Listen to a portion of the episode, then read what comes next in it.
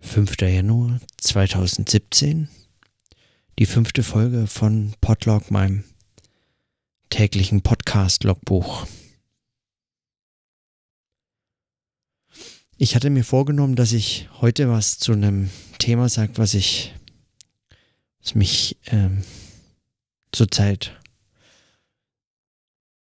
umtreibt, beziehungsweise nicht ganz loslässt. Und zwar zu dem Thema globaler Kapitalismus und seine Kriege. Oder die Frage nach dem Zusammenhang von globalem Kapitalismus und Kriegen.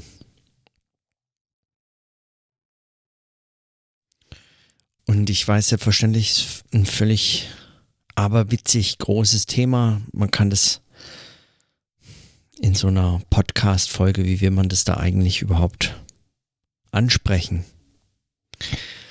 Aber wenn man, wie ich das, als ich drüber nachgedacht habe, kann ich das in so einer Folge ansprechen? Kann ich das, kann ich darüber reden?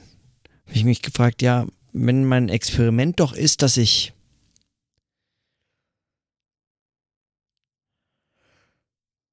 diese Podcasts nutze, um mir sozusagen in einer Art Selbstgesprächen oder in so einer Art Selbstgespräche ähm, über Dinge Gedanken zu machen.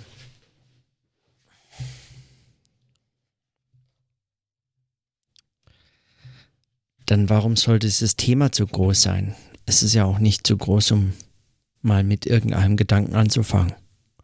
Und mit irgend so einem Gedanken muss man halt anfangen.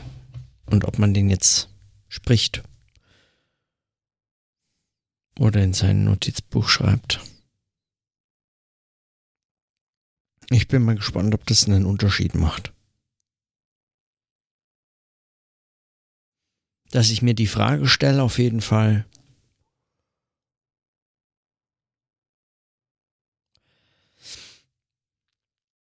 dass ich die überhaupt jetzt angesprochen habe, das liegt vermutlich an dieser Situation, an dem Aufnehmen, an dem in so ein Mikrofon sprechen, sich beim Sprechen zuhören.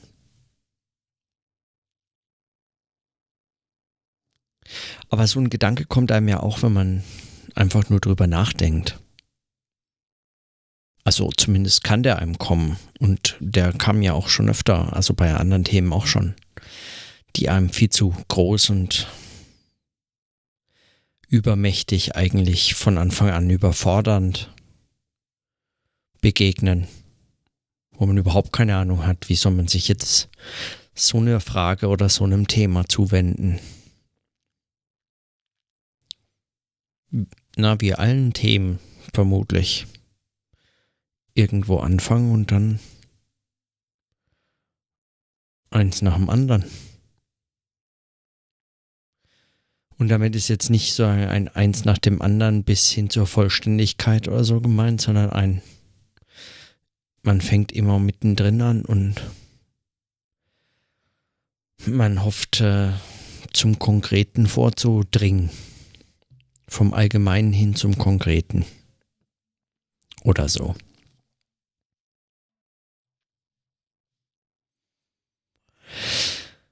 Ich hatte das ja kurz erwähnt. Ausgangspunkt für warum mich das momentan eigentlich beschäftigt war, dass ich mit meinem Onkel an einem der Familientreffen abends an Weihnachten jetzt lange so diskutiert habe und er als er ist ähm, in einem internationalen ähm, operierenden Unternehmen beschäftigt und reist deswegen viel durch die Welt.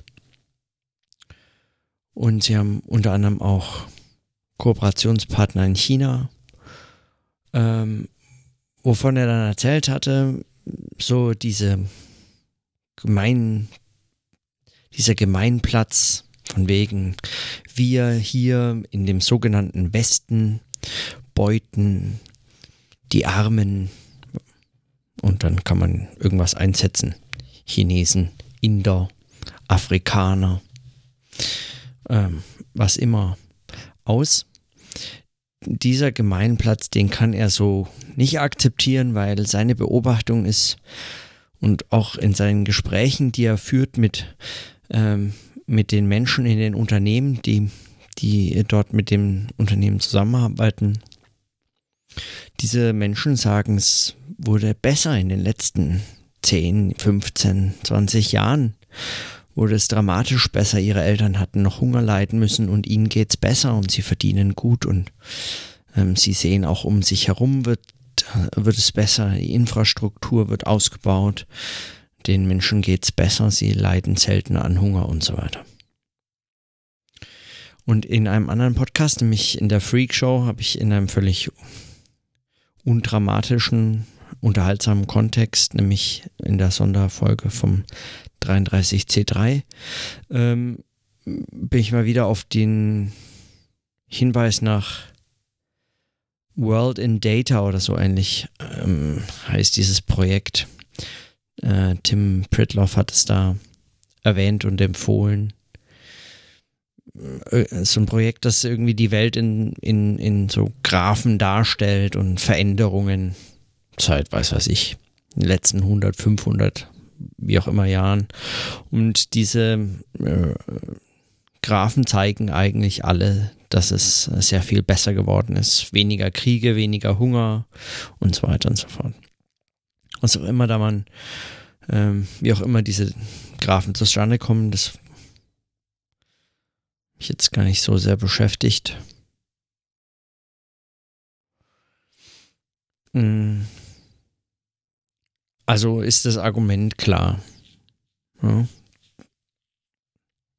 Kurz, der Kapitalismus mag zwar zu global extremen Unterschieden führen, was Lebensstandards angeht, aber relativ gesehen geht es in den jeweiligen Ländern stets bergauf. Der sogenannte Fortschritt. Was man von der Vokabel Fortschritt halten kann, das hatte 1940 schon Walter Benjamin in seinen Thesen über den Begriff der Geschichte aufgeschrieben. Dem ist im Wesentlichen, glaube ich, nicht viel hinzuzufügen. Also es ist unbrauchbar. Aber davon abgesehen, ähm, also der Begriff, nicht die Thesen.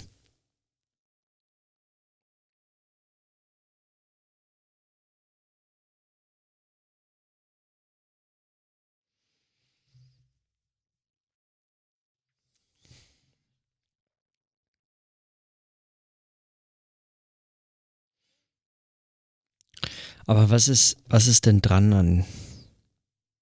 Was ist dran?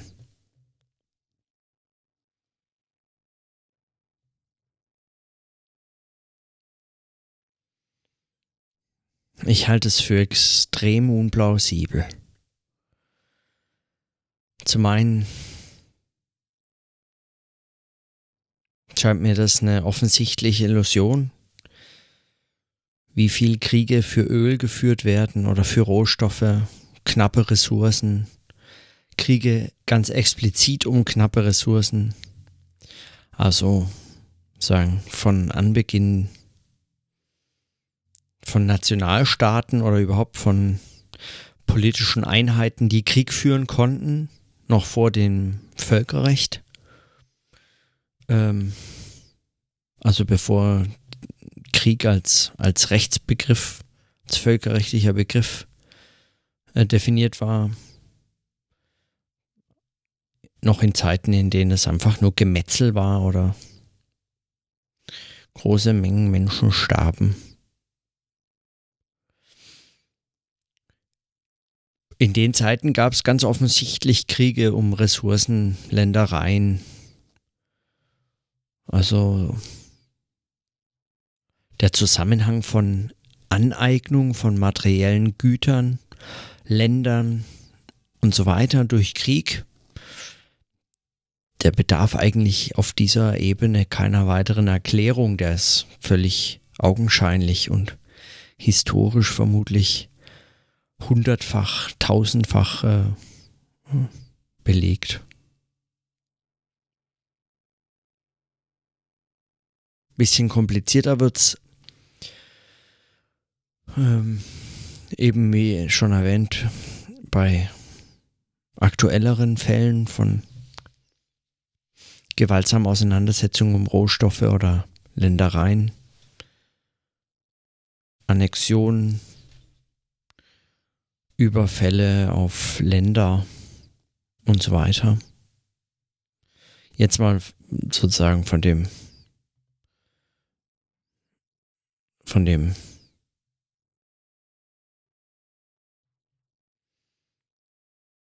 von den Weltkriegen abgesehen, die da wieder mal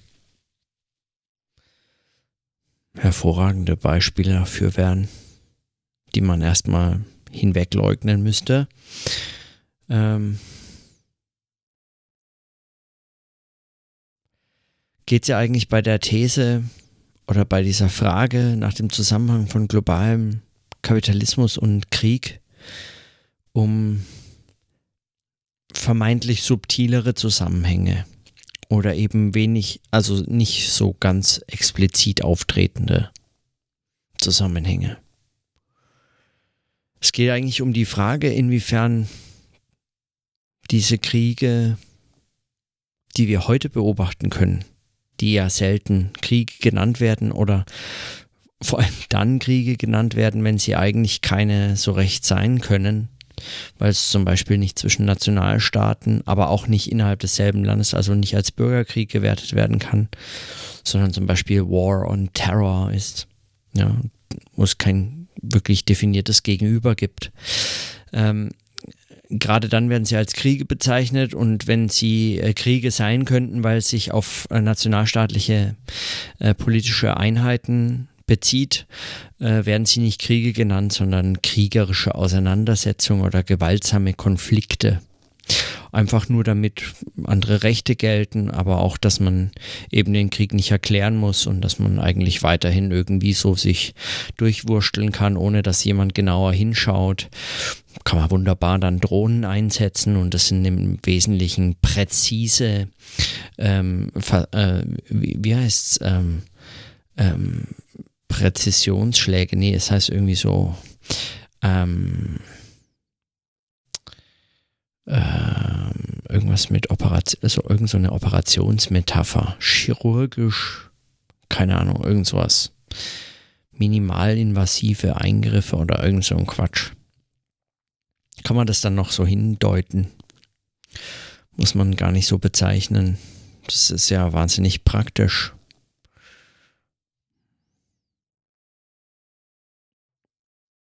an, praktisch erinnert mich an dieses Video von den Ultras, also den jungen Naiv-Ultras. Zu postfaktisch. Kann man auch mal gucken. Ist äh, sehr gut. Okay, aber also die Frage ist die, inwiefern es da einen Zusammenhang gibt zwischen solchen gewaltsamen Auseinandersetzungen und dem Kapitalismus, dem globalen Kapitalismus. Es gibt unendlich viel Literatur, globalisierungskritische Literatur, die sich äh, unter dem äh, Stichwort Globalisierung mit dem Thema beschäftigt. Die nennen das dann nicht Kapitalismus, aber sie nennen es Globalisierung und haben dann je nach Fasson ganz unterschiedliche Dimensionen und Schwerpunkte, auf die sie sich konzentrieren, die sie dann für verantwortlich erklären oder der, wo sie Zusammenhänge festmachen meinen könnten zu können.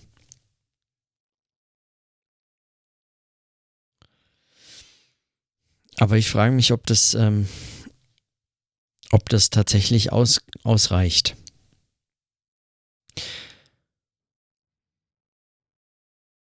Ich bin nach wie vor überzeugt, dass es, dass man hier den globalen Kapitalismus sehr wohl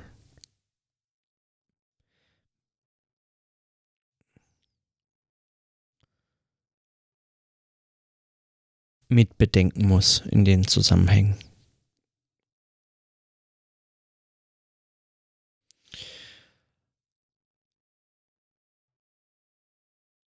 Günter Lierschow hat zur Folge 3 auch kommentiert und in seinem Kommentar schreibt er, die These Kriege halten den Kapitalismus am Leben könnten auch, könnte auch lauten, Kriege sind Kriege und Kapitalismus ist Kapitalismus, beide ursächlich zu verknüpfen, wird weder dem Kapitalismus noch den Kriegen gerecht.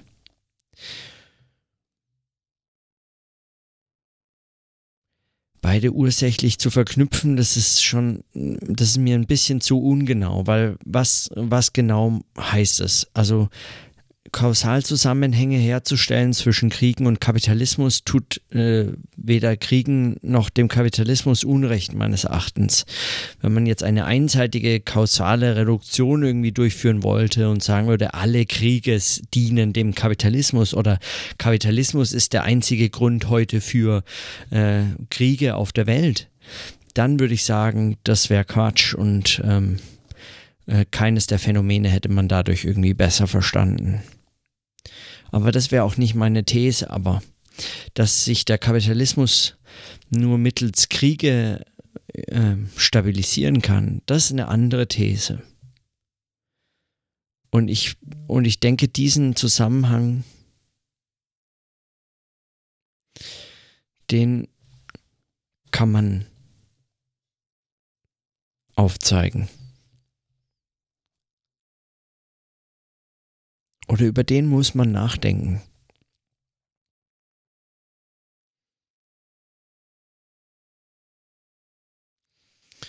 Zu Terrorismus wird ja in letzter Zeit wieder sehr viel gesagt von allen möglichen sogenannten Terrorismusexperten oder Soziologen, die sich speziell mit Terror beschäftigen. Manches ist klüger, manches weniger, aber und weil, weil das Thema momentan so, so sozusagen heiß ist, interessiert es mich eigentlich gar nicht. Aber wenn man über die Frage nach Kapitalismus und Krieg nachdenkt, kann man, glaube ich, nicht, kommt man nicht umhin, das Thema zumindest oder dieses Thema eben auch mitzuerwähnen oder mitzudenken. Ich halte es schon für sehr plausibel, was zum Beispiel Peter Fuchs mal geschrieben hat in einer kleinen Studie über Terrorismus, die, wie sie gemacht ist, also wie sie geschrieben ist, vielleicht nicht, würde ich nicht in jeder Hinsicht zustimmen. Er versucht da systemtheoretisch, klassisch systemtheoretische Begriffe, also Theoriebegriffe, Theoriefiguren auf das Phänomen Terrorismus zu werfen und zu schauen, was man dann mit diesen Begriffen am Terrorismus beobachten kann. Und es klappt mal mehr, mal weniger gut, aber was mich auf jeden Fall an der Perspektive interessiert oder an der These interessiert, soweit ich das noch erinnere, ist schon etwas her, dass ich das mal gelesen habe, ist, dass, dass, ähm, dass Terrorismus eine, eine Form Sinn, sagen, eine Form von ungerichteter, beziehungsweise auf eigentlich immer unschuldige, gerichtete Gewalt ist, die als Phänomen darauf reagiert, dass der Schuldige in der modernen, funktional differenzierten Gesellschaft nicht mehr ausfindig zu machen ist für die Problemlagen, auf die Terrorismus als Mittel, als, als gewaltsames Mittel äh, reagiert. Auf diese Problemlagen, dafür gibt es heute keinen Schuldigen mehr. Und das wäre vermutlich sogar für religiös motivierten Terrorismus Aber die These ist erstmal allgemeiner. Es ist also selbst selbst äh, politisch motivierter, wie auch immer man das genauer unterscheidet, aber selbst politisch motivierter Terrorismus findet heute nicht mehr den Schuldigen. Gut, äh, es gibt noch Großmächte, denen da eine privilegierte Rolle zukommt und es zeigt sich auch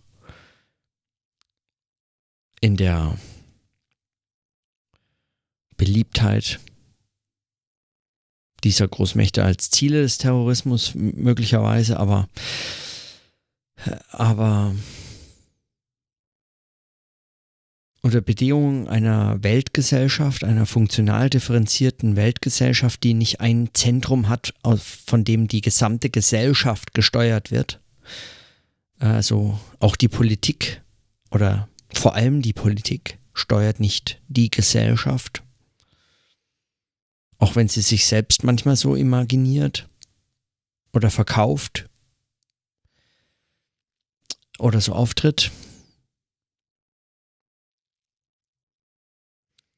Und nachdem es eben ein solches Zentrum, ein, ein, einen solchen Schuldigen oder Verantwortlichen für alles nicht gibt, ähm, reagiert Terrorismus auf, auf diese Unerreichbarkeit der Gesellschaft, wie das Peter Fuchs genannt hat, per sinnloser Gewalt gegen immer Unschuldige.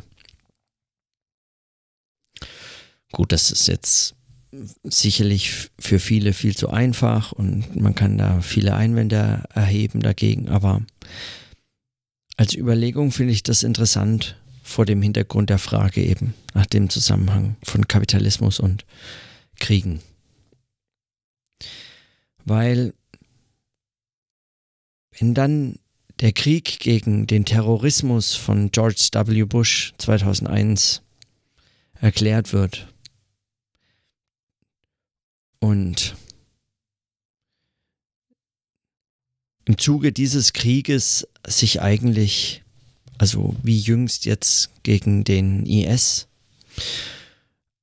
Allianzen oder Achsen des Guten gegen Achsen des Bösen richten und bilden, dann stellt sich schon die Frage, wer sind die Guten, wie kommen diese Allianzen zustande und was steht da eigentlich auf dem Spiel? Und wo, was wird hier verteidigt? Also was wird genau am Hindukusch verteidigt? Wie es ja in der Begründung des Einsatzes der Bundeswehr damals hieß, unsere Freiheit. Ja. Deutschland. Aber was heißt es denn genau? Also, und da scheint mir, ist es wirklich sehr schwer zu argumentieren, dass das nichts mit diesen Unterschieden von Lebensstandards, Überlebenssicherheiten, Lebenschancen und so weiter zu tun hat.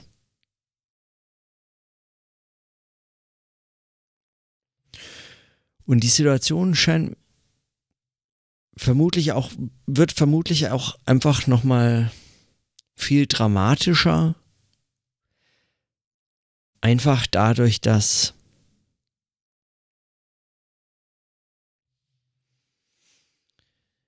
dass die mediale Vernetzung es zulässt, dass praktisch jede und jeder über Unterschiede dieser Lebensstandards von Menschen weltweit Bescheid weiß. Man kann es einfach nicht mehr verheimlichen. Man kann nicht mittels 400 Firmen jemanden darüber hinwegtäuschen, dass diejenigen, die diese Produkte kaufen, in völlig anderen Lebensverhältnissen leben, arbeiten und ihre Selbstverwirklichung suchen, als diejenigen, die die Produkte herstellen. Oder gar diejenigen, die die Ressourcen abbauen müssen, oft unter Gefahr ihres Lebens, ihrer Gesundheit und für einen Hungerlohn, also mit dem sie selbst auch in, unter diesen Standards kaum überleben können. Und davon weiß man heute.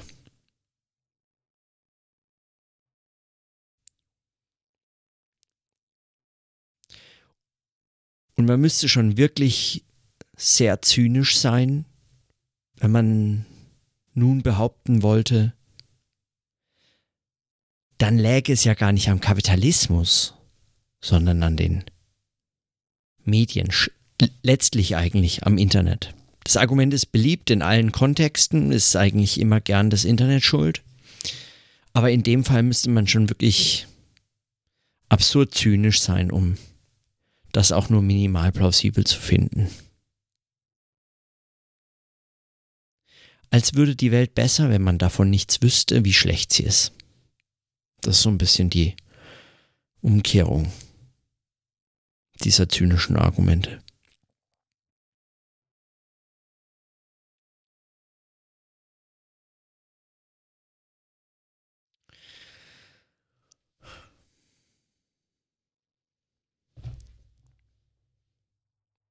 Und was, äh, was lässt das jetzt zu? Also wo, wo steht man dann jetzt mit dem Argument? Dass alles stetig, wenn auch sehr unterschiedlich, schnell oder im Vergleich verschiedener Regionen der Welt sehr unterschiedlich sich verbessert. Was, wo steht man mit dem Argument?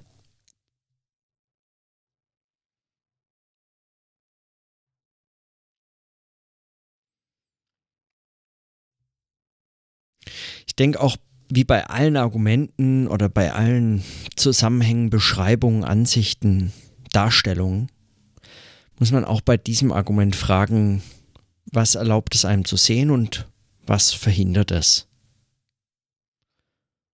Es erlaubt einem vielleicht zu sehen, dass tatsächlich Dinge sich in den jeweiligen Kontexten verbessern die Überlebenswahrscheinlichkeiten steigen,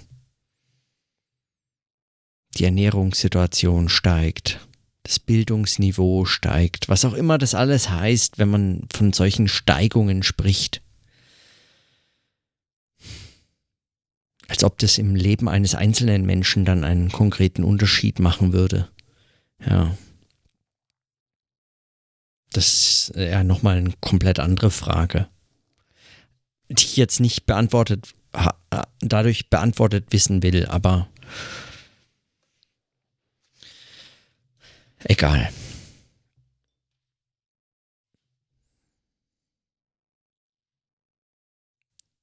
Aber was verhindert, was verhindern solche Argumente zu sehen, muss man sich halt eben auch fragen.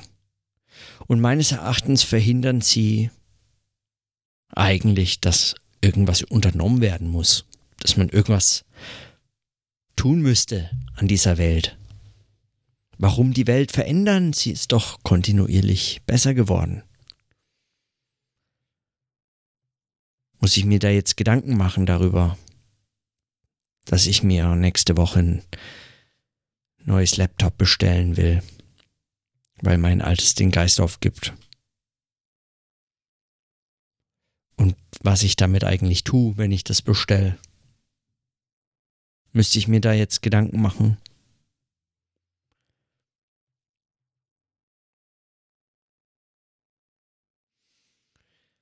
Das ist schon ein sehr beruhigendes Argument. Und das, äh, wenn sonst nichts, dann müsste eigentlich das ein verdächtig stimmen.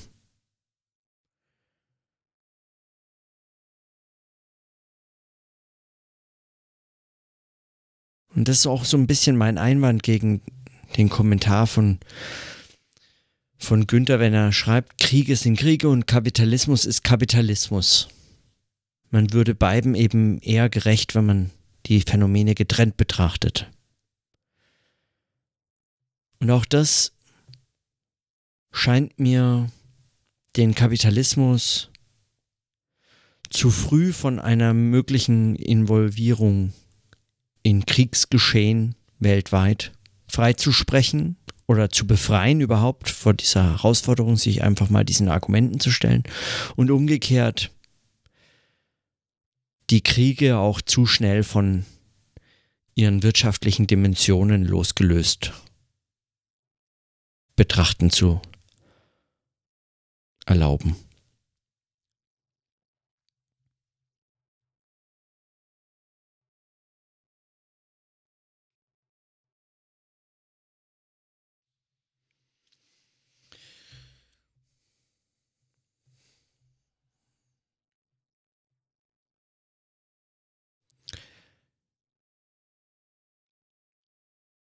Und was, was ich auch noch überhaupt nicht angesprochen hatte, was eigentlich auch noch in diese ganzen offensichtlichen Dimensionen der Zusammenhänge von Kapitalismus und Kriegen äh, zählt, ist, wie wunderbar sich Kriege verkaufen. Wir verdienen daran, die Verteidigungsbudgets, also gerade zum Beispiel der USA, über 300, weiß ich nicht, was war das, 380 oder so Milliarden Dollar pro Jahr. Größer als ähm, alle Verteidigungsbudgets aller großen Staaten zusammen.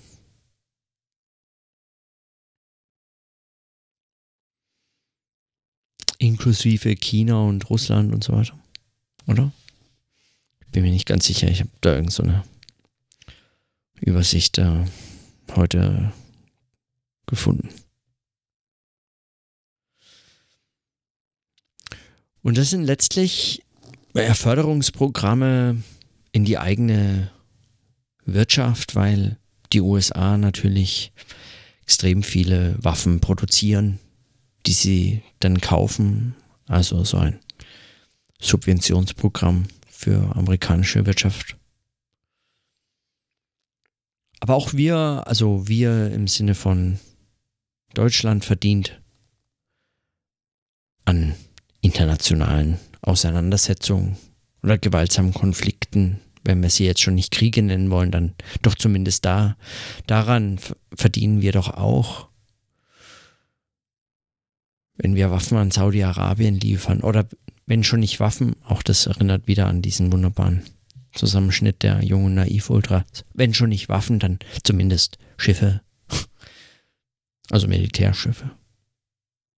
Was auch immer vom Bodensee, wo ich ja an der Friedrichs, an der Zeppelin-Universität in Friedrichshafen war für zwei, drei Jahre.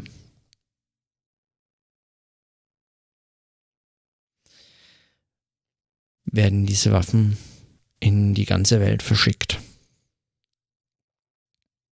Dass das nichts mit Kapitalismus oder mit globalem Kapitalismus zu tun hat, dass der Bedarf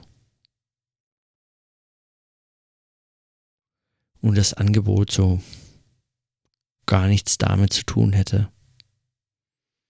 ist natürlich Quatsch.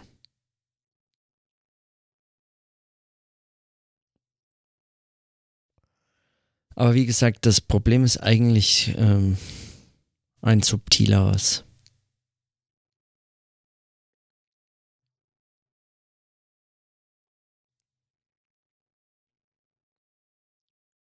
zurück zu dem Ausgangsargument, dass man von Ausbeutung nicht sprechen könnte, weil es ja allen Menschen durch den Kapitalismus letztlich doch besser geht, mal von ein paar Extremfällen abgesehen. Dieses Argument unterschlägt eben genau diese kriegerische Dimension, diese Dimension der, der Gewalt, die ein bewährtes und ein häufiges Mittel sind, um die Verhältnisse in dieser perversen Schere zwischen Arm und Reich, zwischen absurd hohen und mit dem Leben ringenden sogenannten Lebensstandards. Solche Unterschiede aufrechtzuerhalten, zu stabilisieren oder zu bewahren und diese Lebensstandards dann, äh, beziehungsweise nicht diese Lebensstandards, äh, doch die Lebensstandards werden dann Freiheit genannt. Und was damit aber eigentlich gemeint ist, ist der Unterschied der Lebensstandards. Weil letztlich ist ja das, was bewahrt werden muss. Ja? Wir würden unsere Lebensstandards äh, sagen, anpassen müssen, wollte man das angleichen. Das heißt, unsere Lebens, unseren Lebensstandard zu verteidigen, als gäbe es ihn im Nichts, als wäre er sozusagen losgelöst von allen anderen Lebensstandards auf der Welt, als hätte er auch keine historischen Bedingungen, kein Kolonialismus, kein Imperialismus, kein, keine Ausbeutung, kein, keine Sklavenwirtschaft, äh, kein Sklavenhandel, der in irgendeiner Form einen Beitrag dazu geleistet hat, dass es dem sogenannten Westen heute so geht, wie es ihm geht und den sogenannten Entwicklungsländern oder den sogenannten Schwellenländern oder wie man es auch immer nennt, äh, heute so geht, wie es ihnen geht und den Menschen vor allem dort so geht, wie es ihnen geht. Als hätte dieser Lebensstandard keine historischen Bedingungen, als gäbe es sie einfach so als Errungenschaften, zivilisatorische Errungenschaften. Auch da muss an Walter Benjamins Thesen über den Begriff der Geschichte erinnert werden. Ich lese mal ganz kurz vor aus der siebten These.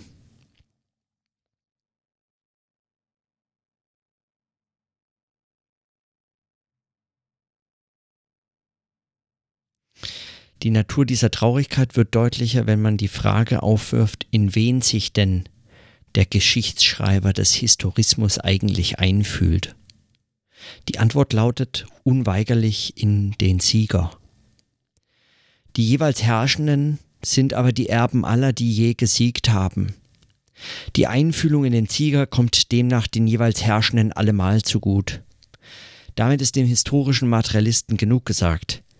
Wer immer bis zu diesem Tage den Sieg davontrug, der marschiert mit in dem Triumphzug, der die heute Herrschenden über die dahin führt, die heute am Boden liegen.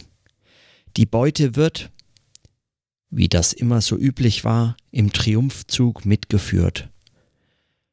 Man bezeichnet sie als Kulturgüter. Sie werden im historischen Materialisten mit einem distanzierten Betrachter zu rechnen haben, denn was er an Kulturgütern erblickt, das ist ihm samt und sonders von einer Abkunft, die er nicht ohne Grauen bedenken kann. Es dankt sein Dasein nicht nur der Mühe der großen Genien, die es geschaffen haben, sondern auch der namenlosen Frohen ihrer Zeitgenossen. Es ist niemals ein Dokument der Kultur, ohne zugleich ein solches der Barbarei zu sein.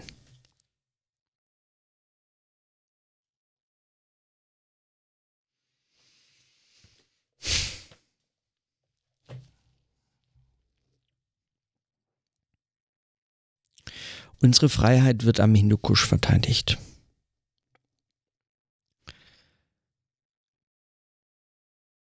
An der Seite der Vereinigten Staaten von Amerika kämpfen wir einen Krieg gegen den internationalen, islamistischen, überhaupt anti-freiheitlich, antidemokratischen Terror. Wenn es sein muss, kämpfen wir auch gegen die Populisten, Demokratiedemolierer, wie es die Zeit heute, glaube ich, in einem Artikel genannt hat, wie Donald Trump oder die AfD. Demokratiedemolierer. Der Typ wurde gewählt, demokratisch gewählt. Aber egal, darüber nicht.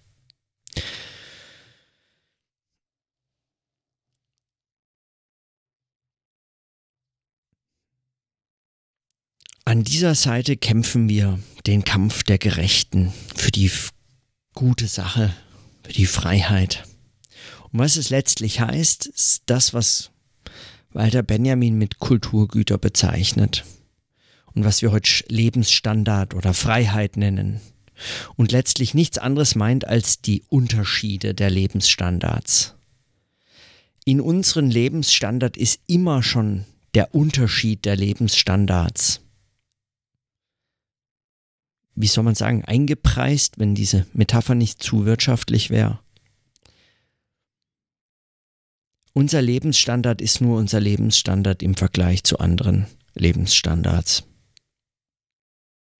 Wer das ignoriert, wer das einfach ausblendet oder, oder sagen, unter dem Hinweis darauf, dass es global, ähm, also sagen, im großen Ganzen im Rückblick der letzten 500 Jahre oder was in allen Faktoren der sogenannten empirischen Sozialforschung doch stets und überall aufwärts geht. Mit diesem Hinweis, diese Unterschiede der Lebensstandards als unseren Lebensstandard versucht unsichtbar zu machen, zu verheimlichen oder zu verschweigen, der stellt die Dinge nicht einfach nur anders dar, sondern meines Erachtens falsch. Das ist einfach eine Perversion solcher, solcher Überlegungen, die greifen zu kurz, die fallen über ihre eigenen Füße, aber sie tun es eben nicht, weil sie getragen werden, weil sie zu Not militärisch verteidigt werden. Und jetzt meine ich die Argumente, also die Argumente derer, die so argumentieren, weil diese Argumente natürlich verknüpft sind mit dieser Form des Lebens. Und so, und so denke ich, müsste man stärker über diese Zusammenhänge nachdenken. Und ich meine nicht damit so eine einfache kausale Verknüpfung wie alle Kriege sind Folge des globalen Kapitalismus oder so. Oder der globale Kapitalismus hat nichts als Kriege hervorgebracht. Oder ähm, er führt ausschließlich und nur zu Kriegen.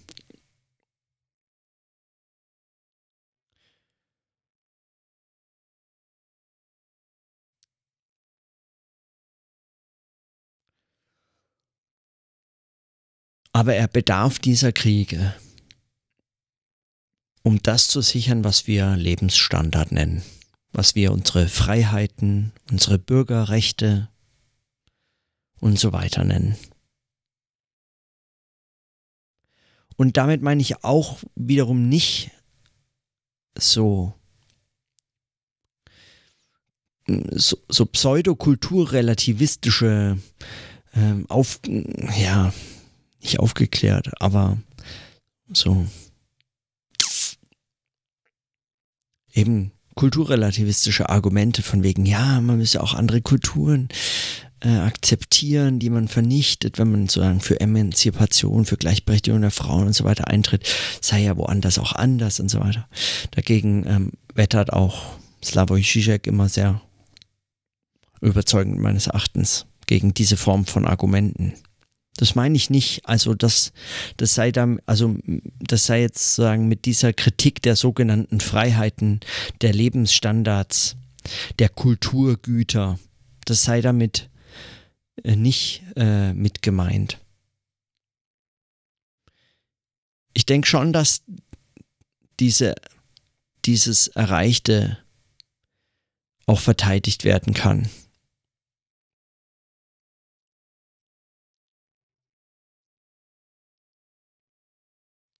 Aber solche Dinge können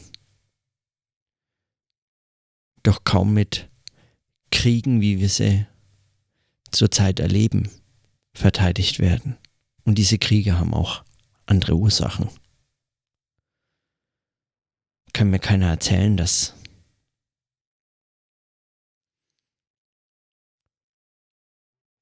weiß ich nicht, islamistischer Terror gegen Bikini tragende Frauen am Strand von Frankreich entstanden ist. Oder so.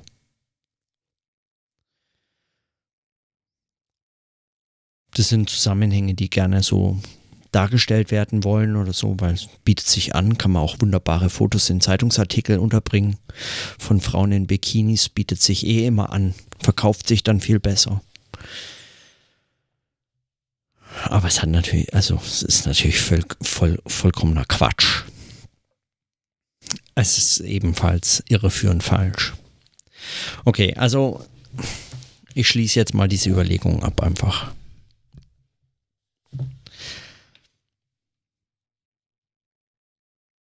Ich wollte noch was vorlesen, was ich zufällig jetzt ganz am Schluss nochmal heute wieder gelesen hatte, als ich nochmal drüber nachgedacht habe, was. Ja. Über die Frage, was ich da jetzt mir so sagen kann in so einer Podcast-Folge. Und ich lese jetzt mal kurz statt eines Nachworts Fortsetzung folgt vor. So heißt die Überschrift. Das ist der quasi Nachtrag in dem Buch Eine Welt zu verändern von Daniel Ben Said. Im Unrast Verlag erschienen. Und das Buch ist uneingeschränkt zu empfehlen. Habe ich von einem Freund empfohlen bekommen. Und ich bin ihm extrem dankbar dafür, weil das Buch ist einfach grandios. Und daraus lese ich jetzt das Nachwort vor, ist gar nicht so lang. Ich lese es einfach vor, es sind zweieinhalb Seiten. Drei, dreieinhalb Seiten. Statt eines Nachworts. Fortsetzung folgt. Die planetarische Herrschaft des profitgierigen Imperialismus wird begleitet vom Wüten militärischer und sozialer Gewalttätigkeiten. George W. Bush hat der Welt den permanenten Ausnahmezustand erklärt. Der ehemalige Direktor der CIA, James Woolsey, verspricht einen mindestens 40 Jahre währenden Krieg. Zitat Woolsey. Wir sind in den vierten Weltkrieg eingetreten. Weit über einen Krieg gegen den Terrorismus hinausgehend wollen wir die Demokratie in die arabische und muslimische Welt tragen, die die liberale Zivilisation bedroht.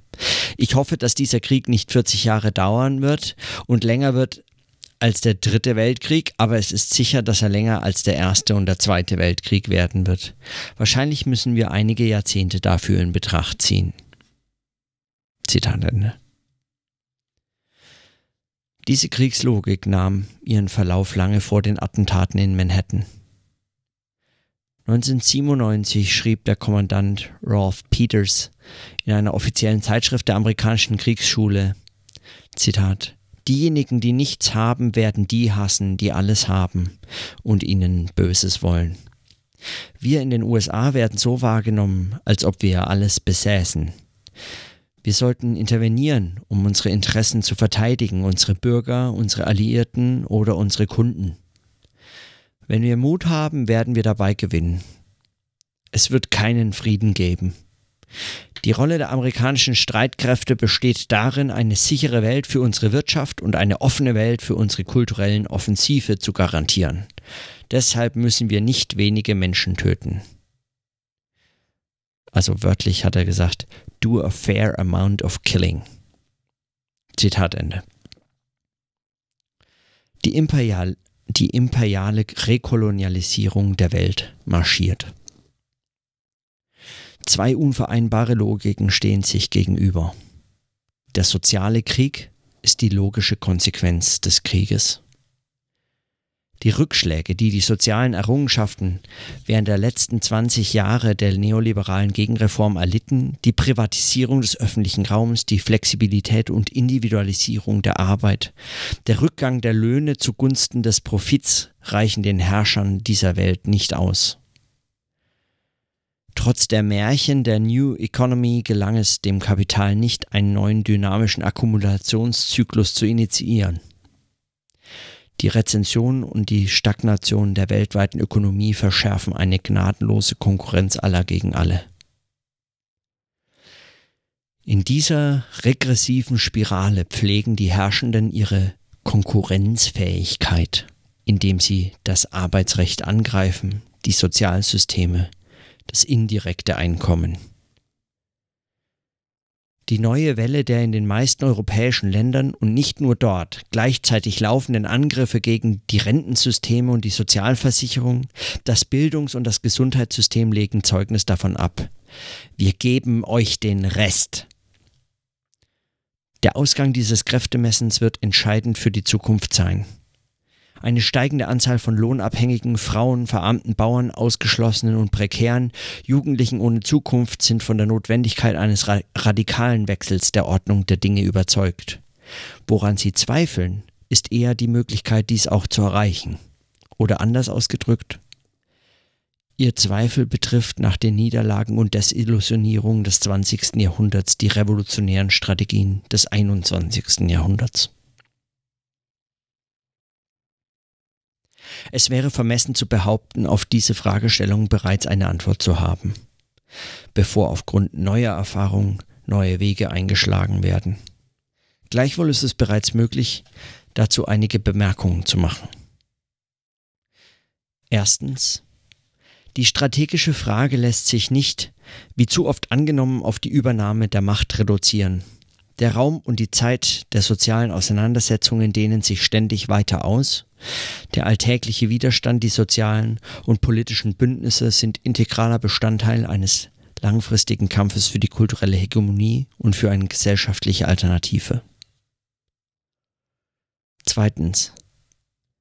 Ein strategisches Denken ist ein Denken der Krisen, und der historischen Brüche, ein Verständnis der Verbindung zwischen dem Ereignis und seinen historischen Bedingungen.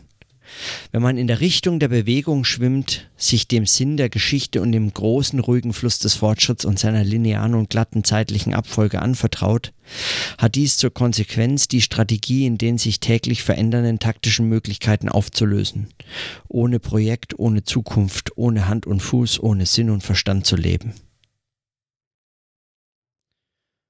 Drittens. Niemand kann die Formen oder den Ausgang der entscheidenden Auseinandersetzungen des beginnenden Jahrhunderts voraussagen. Aber es ist sicher, dass diese Auseinandersetzungen stattfinden werden und dass die Zukunft der Menschheit davon abhängt. Wenn wir die Formen einer zukünftigen Welt nicht in den Wind schreiben, müssen die Erinnerungen tradiert und die Lehren aus der Vergangenheit gezogen werden. Es hat noch nie eine revolutionäre Situation ohne grundsätzliche Krise der sozialen Verhältnisse gegeben, ohne Legitimitätsverlust der herrschenden Macht, ohne Erschütterung der wechselseitigen Beziehungen zwischen den Klassen und ohne antagonistische Doppelherrschaft, die die eine oder die andere Seite gewinnt. Und noch nie haben die Herrschenden friedlich zugesehen, wie sie enteignet werden. Viertens. Die strategische Frage lässt sich nicht durch doktrinäre Modelle, durch die Vorstellung zukünftiger Stadtpläne mit Musterwohnungen lösen. Wenn die Emanzipation der Arbeiter das Werk der Arbeiter selbst sein soll, dann werden in den Kämpfen von heute die Konturen und die Prinzipien der Welt von morgen entworfen. Die strategischen Kontroversen, die seit Anfang der 80er Jahre verdrängt wurden, kommen heute wieder zum Vorschein getragen von der Erneuerung der sozialen Bewegungen, von den Mobilisierungen gegen die kapitalistische Globalisierung und den imperialen Militarismus, durch das lebendige Bewusstsein der Dramatik der ökologischen und sozialen Krisen. Diese Bewegung steht an einem Scheideweg. Sie muss und kann ein neues Stadium erreichen unter der Bedingung, sich in den massiven sozialen Auseinandersetzungen gegen die neue Welle der neoliberalen Gegenreformen zu verankern. Und unter der Bedingung, sich klar und deutlich für die Einheit und die Pluralität der Bewegungen und ihrer Debatten einzusetzen, ohne die sich die täglichen Kämpfe ohne strategische Perspektive erschöpfen würden. Eine andere Welt ist möglich, in diesem Versprechen bedeutet die unbestimmte Möglichkeit das Gegenteil der Unmöglichkeit. Um die abstrakte Möglichkeit in eine konkrete Möglichkeit zu verwandeln, muss ihr Inhalt bestimmt werden. Eine andere, sozialistische Welt ist möglich.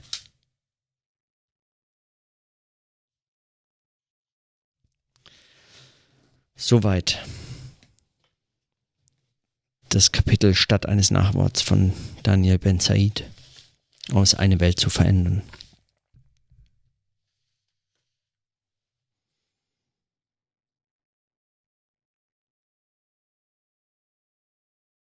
Angesichts des Themas finde ich das schon fast eine schräg anmutend optimistische Vision. Aber statt eines Nachworts war es vielleicht genau das, was er hat schreiben müssen.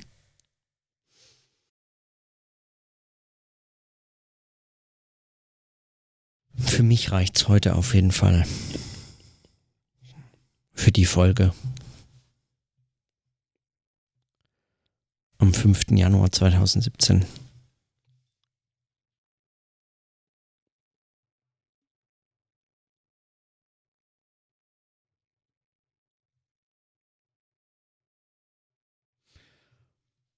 Wie gesagt, das sind nur meine anfänglichen Überlegungen.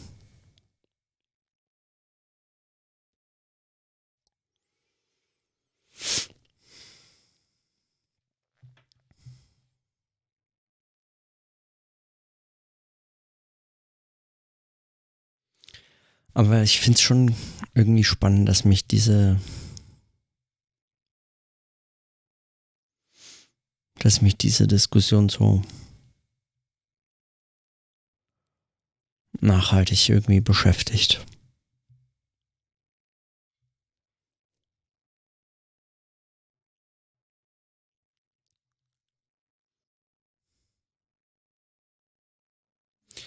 Schon, schon irgendwie krass, oder? Wenn man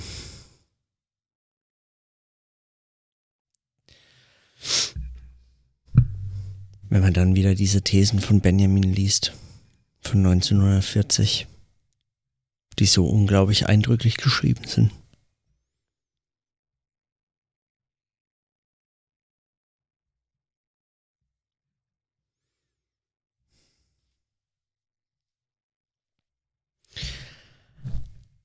Hm, am Anfang heute habe ich ja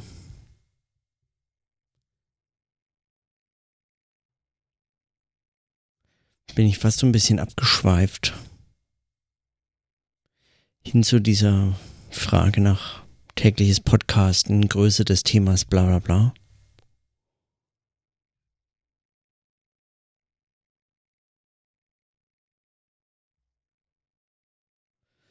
Jetzt scheint mir auf jeden Fall dieses tägliche Podcasten gar nicht so sehr die Herausforderung, sondern eigentlich eher beruhigend. Man muss ein Thema gar nicht erschöpfend behandeln. Man muss da. Macht auch diese Notizhefte irgendwie einfacher zu beschreiben. Man muss gar kein Buch schreiben jeden Tag. Man kann auch nur mal kurz einen Gedanken notieren. Oder die fünf, die man zu einem Thema hat. Das Thema verzeiht einem, wenn man es nicht vollständig erfasst immer nur gleich ganz oder gar nicht. Und morgen geht's dann weiter. Morgen ist ja auch noch ein Tag. Und wenn morgen kein Tag mehr ist, dann pff, war heute eh nicht der Tag, ein Buch zu schreiben.